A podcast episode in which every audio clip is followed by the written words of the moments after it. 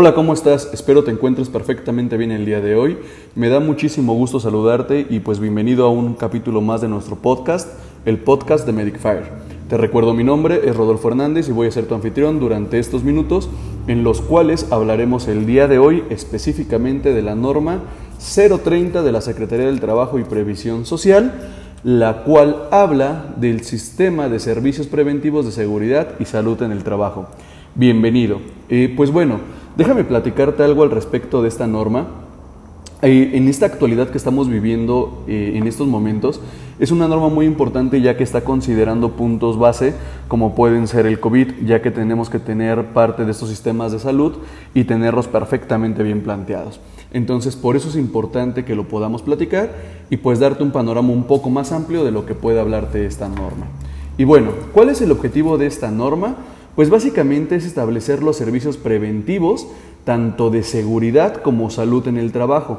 Con esto logrando evitar que los accidentes y las enfermedades de trabajo se disminuyan de manera considerable. Este es el objetivo que todas las personas que nos dedicamos a la seguridad estamos buscando, lograr ese punto en el que todo lo que sea de accidentes, todo lo que sea enfermedades de trabajo, se puedan disminuir casi al 100%. Ese es nuestro ideal y ese es el camino por el que vamos avanzando. Recuerda que como cualquier norma oficial mexicana, tiene aplicación en todo el territorio nacional y pues está vigente eh, siempre y cuando tenga las actualizaciones. Esta norma el día de hoy cuenta con las actualizaciones pertinentes y pues sigue funcionando. Si tú lees esta norma, como va a empezar, te va a empezar a dar definiciones en los cuales va a hablar no son los responsables de seguridad, que es un riesgo, que es un riesgo grave, qué es seguridad, qué es salud en el trabajo, etcétera. La verdad es que no vamos a tocar ese tema porque pues entrar a definiciones pues las puedes leer directamente de la norma y pues no tiene muchas no tiene mucho caso que te las platique en este momento. Pero sí te voy a platicar de las responsabilidades y las obligaciones que tienen los patrones dentro del centro de trabajo. Una de las primeras y de las más importantes es designar a un responsable de seguridad y salud en el trabajo. ¿Quién puede ser esta persona? Puede ser el mismo patrón, puede ser una persona contratada específicamente para este fin, puede ser eh, cualquiera de los empleados que tenga conocimientos relativos a estos temas. ¿Ok? Y mira, ¿cuáles son parte de estas funciones que va a tener el responsable de seguridad y salud en el trabajo? Primero, asumir todas las funciones y actividades relativas a la seguridad y salud eh, dentro del centro laboral.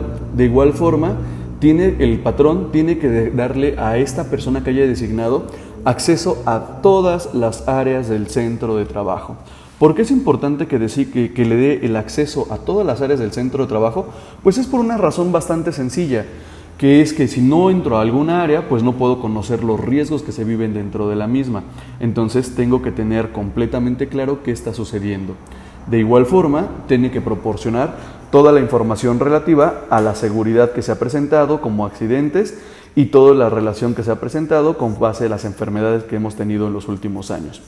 Y de igual forma, debe de darnos todos los medios y facilidades para que estos objetivos se logren ya que si no te doy estas facilidades, pues difícilmente vamos a lograr un objetivo, ¿no? Es como quererte dar, eh, querer que hagas algo de comer cuando no te están dando los utensilios o no te están dando la materia prima.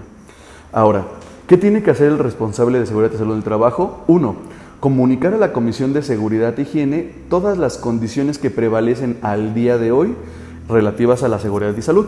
O sea, él tiene que decirles, de una vez que hicimos nuestro análisis, una vez que revisamos todos los puntos de la empresa, detectamos que tenemos todos estos puntos a favor, todos estos puntos en contra, y pues así es como estamos parados en este momento.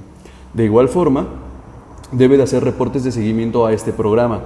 Esos reportes es en los que va diciendo cuál es el avance que han tenido de una vez que él tomó el cargo al punto en el que está presentando estos informes, en los que teóricamente se tendrían que haber disminuido estos índices que teníamos previos a. De igual forma, tiene que capacitar al personal de las empresas que vayan relacionados con todos estos temas, conservar todas las evidencias documentales eh, que nos pide la norma por lo menos dos años. Recuerda que las evidencias no tienen que ser en formato físico obligadamente, tú puedes tenerlas en formato digital y está perfectamente avalado. Y en caso de que tuvieran una visita de la, autoridad pertinente, en este caso la Secretaría del Trabajo, pues tendrías que exhibir todos los documentos y registros que hayas elaborado durante este, durante este periodo. Si te das cuenta, no es mucho trabajo, pero fíjate, hay dos versiones interesantes. La primera, cuando tienes eh, menos de 100 trabajadores o la segunda cuando tienes más de 100 trabajadores. Cuando tienes menos de 100 trabajadores tienes que tener tu programa de seguridad y salud en el trabajo y con eso es más que suficiente. Cuando tienes más de 100 trabajadores tienes que tener extra a tu programa una relación de acciones preventivas y correctivas en los cuales demuestras cuáles son todas tus acciones que has llevado y cuáles son estas las que tienes que poner. Uno, promocionar la salud. Tienes que hacer promociones de salud, campañas para cuidar el sobrepeso, campañas para evitar la diabetes, campañas de salud visual, campañas de salud corporal, etc. Segundo, prevención integral de adicciones. La norma nos pide que nosotros como centro de trabajo tenemos que tener programas contra las adicciones en los cuales ayudemos a nuestros empleados a que podamos mantener un estado saludable dentro de los mismos. De igual forma, y aquí es lo que les platicaba del COVID, atención de emergencias y contingencias sanitarias. O sea, tomando en cuenta la realidad que estamos viviendo en este punto, tienes que tener tus acciones para atender la, contingencia que se está pasando en estos momentos y cómo poderlas disminuir dentro de tu centro de trabajo. De igual forma, tendrás que implementar procedimientos y guías para poder desarrollarlo de manera efectiva. De igual, también tienes que tener avances establecidos, como, como a cuánto tiempo tú quieres lograr esa meta objetivo. Por ejemplo, tú dices, yo ya no quiero tener accidentes por caída. Eso lo vamos a lograr en un plazo de dos años y medio. Entonces tú vas, demostrando cuál es el avance que has tenido en este punto específico. También tienes que reportar esos resultados por escrito al menos una vez al año y verificar que el cumplimiento de los mismos. Si tú te pusiste una meta específica, pues la tienes que cumplir, ya que si no estaríamos fuera de norma. Y la parte más importante, que no es el cumplimiento de la norma, nuestra seguridad de los empleados no se estaría llevando de manera efectiva. Y me vas a preguntar, a ver, me estás diciendo cuáles son mis obligaciones, qué es lo que tengo que hacer, qué es lo que me va a pedir el patrón, pero ¿esto cómo se hace? La primera parte y la más, la más fundamental y básica es elaborar un diagnóstico de cómo está tu empresa en este momento hablando de seguridad y salud en tu centro de trabajo. ¿Qué debe de tener de entrada?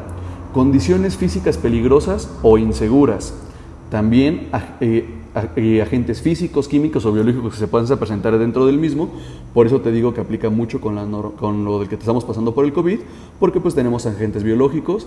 También, y este es un dato súper importante, los peligros que tenemos alrededor de nuestra empresa. A lo mejor mi centro de trabajo es una empresa con buenas medidas de seguridad, pero probablemente el entorno en el que yo laboro no es el más efectivo. ¿Ok? También tendremos que tener todos los requerimientos normativos en materia de seguridad y salud.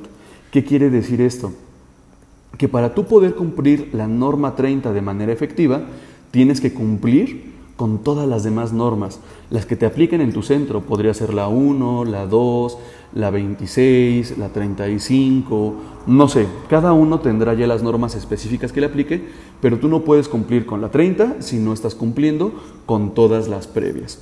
Una vez que tienes este diagnóstico y ya lo tienes perfectamente elaborado, como ya sé qué es lo que te duele, ya sé cuál es tu dolencia, ya sé de qué estás enfermo, ahora sí elaboramos nuestro programa. No puedes elaborar un programa de trabajo si no sabes sobre qué vas a trabajar. En este programa de, seguridad y salud en el trabajo, ¿qué tienes que tener?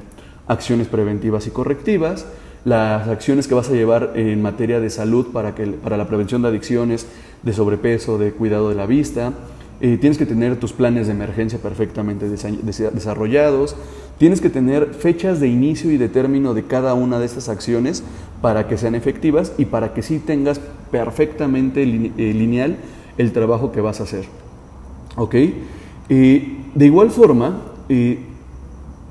toma en cuenta que esto que te estoy platicando puede ser verificado por una unidad verificadora, que esta es una instancia autorizada por la Secretaría del Trabajo para tomarte como válido el trabajo que has realizado y decirte que lo que estás haciendo está bien y te dé un visto bueno. Cuando llegue una autoridad a verificarte que tú lo cumpliste, lo único que va a hacer esta lo único que tú tienes que mostrar es este documento que te va a pedir la, la Secretaría y con eso te lo pueden tomar como válido y ya no te tienen que hacer una inspección más a fondo. Si no la quieres sacar el dictamen, no pasa nada, tú lo puedes hacer de manera autónoma La diferencia es que tendrías que evidenciar cada uno de los documentos para garantizarle a las autoridades que tú estás cumpliendo con tu trabajo. ¿Ok? Ahora, ¿esto cómo se va a evaluar? Pueden evaluártelo de varias formas. Puede ser una visita ordinaria o extraordinaria. ¿Qué quiere decir esto? Que puede ser una visita que haya salido por sorteo o puede ser que tengas una visita por medio de una denuncia. Es importante que consideres que todo esto que te estoy platicando, eh, ninguna empresa está exenta y al día de hoy las visitas están a la orden del día, sobre todo por los protocolos COVID. Espero esta plática te haya servido, espero te sea de utilidad. Eh, es un resumen bastante, bastante eh, rápido de todo lo que abarca la norma 30. Pero pues bueno, con esto me despido, espero que te la hayas pasado excelentemente bien, espero haberte dejado un poco de conocimiento y recuerda seguirnos en nuestros canales y redes oficiales como puede ser youtube.com diagonal medicfire contacto, también estamos en Spotify diagonal medicfire, eh, Instagram eh, medicfirepc y facebook.com diagonal medicfire. Para mí fue un gusto acompañarte en esta sesión, que tengas excelente día, excelente fin de semana y hasta la próxima.